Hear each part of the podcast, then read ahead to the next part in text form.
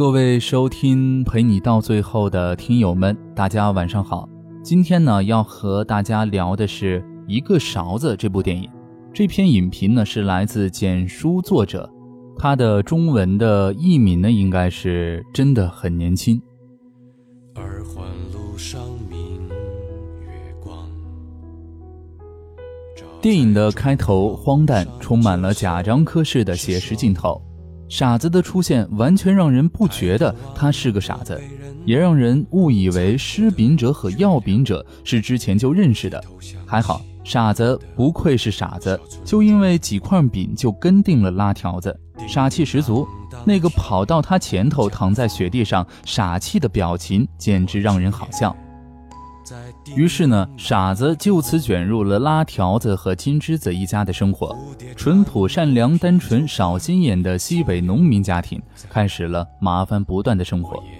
其实这样的生活也是有起源的：儿子被关，钱被骗了，精神很容易入侵。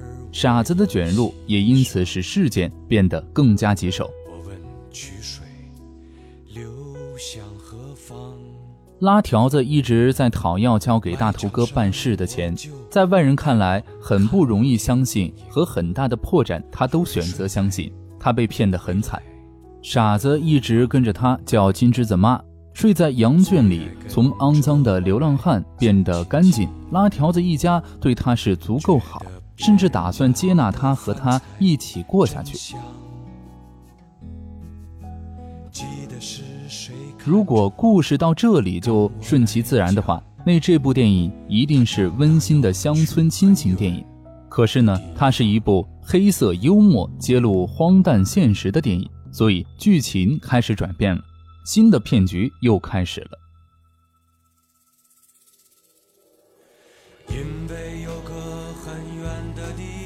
失物招领太荒诞了。傻子遇到了第一个他所谓的亲人，接着第二波、第三波，他的亲人都来找他，给拉条子一家带来了巨大的麻烦。他不知道傻子什么用处都没有，为什么还那么多人抢着要他？他不知道哪个才是傻子真正的亲人。与其说这些麻烦是那些来认领傻子的人造成的，不如说是他们自己造成的。他们太善良了。拿了表示感谢的钱，想方设法还还回去，还被骂。面对找茬的人，无力反抗，甚至连争辩的勇气都没有。那些所谓的亲人没来闹事儿好几天，他们还感觉心慌和不安，他们在给自己制造麻烦，真荒诞。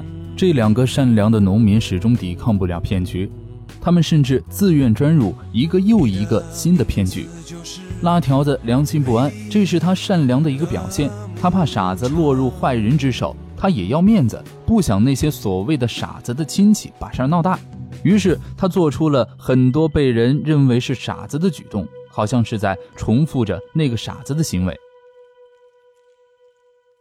于是呢，他又去找到大头哥，一路追着他的车狂奔，像个傻子一样，他爬上他的车，爬到车前玻璃上。终于矛盾尖锐爆发，大头哥打他，他不还手，就像在他去见村长后生气的打傻子一样。大头哥把五万强塞给他，扬长而去。拉条子拿出那五万块，他看到他身上的羊毛大衣口袋里有一个破烂的红色塑料遮阳帽，他戴上了，隐喻解开了。他走在雪地上，他看到了一群跳舞的大娘走来，他们并不觉得有什么奇怪。只是后面跟了一群孩子，他们看着拉条子喊他傻子，拿雪球扔他，就像在玩耍的傻子被孩子欺负一样。我看着他被雪球扔的镜头，就好像一个没有意识的丧尸，虽然没有露脸，但这感觉让人恐慌。这就是结局。当这个画面上演的时候，我就感觉结局就是这样。虽然我没有看过瘾，但其实结局也可以不只是这样。拉条子真的变成傻子了吗？金枝子又会怎样呢？这个荒诞的故事可能已经结束，但骗子和傻子已经让这个故事变得没有答案。傻子到底是为什么而傻的？骗子到底是如何得逞的？骗子和傻子注定是生活中的一种无法磨平的伤痕。好了，感谢你的收听，晚安。蜜糖好甜，我从来不拒绝所有滋味，嘿，总有残缺，我还是觉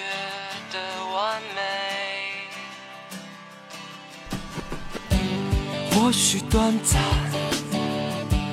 或许难堪，生活本该这样，喜怒无常，嘿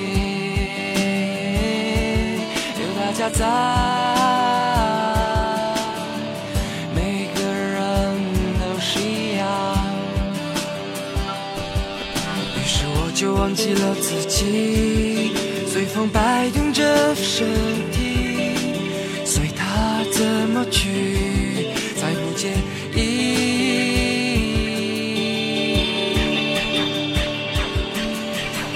只想和你们一起分享，baby，相互依偎着度过这儿的每天。只想和你们彼此爱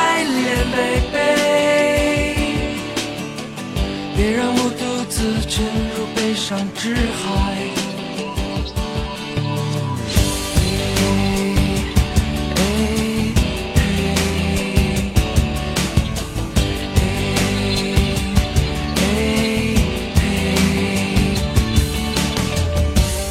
都是我的，也是你的，故事不很漫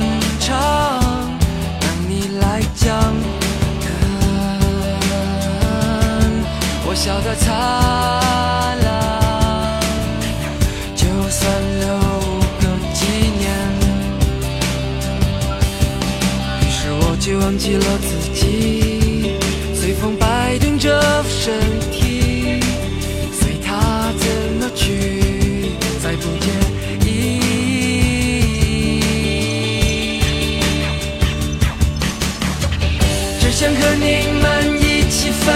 想飞飞相互依偎着度过这儿的每天，right。只想和你们彼此爱恋，baby，别让我独自沉入悲伤之海。只想和你们一起分享，baby，着度过这儿的每天，right。总没有人能赢这游戏，baby，也没有人曾输掉他的生命，生命都是我的，也是你的，故事不很漫长，等你来讲，笑得多惨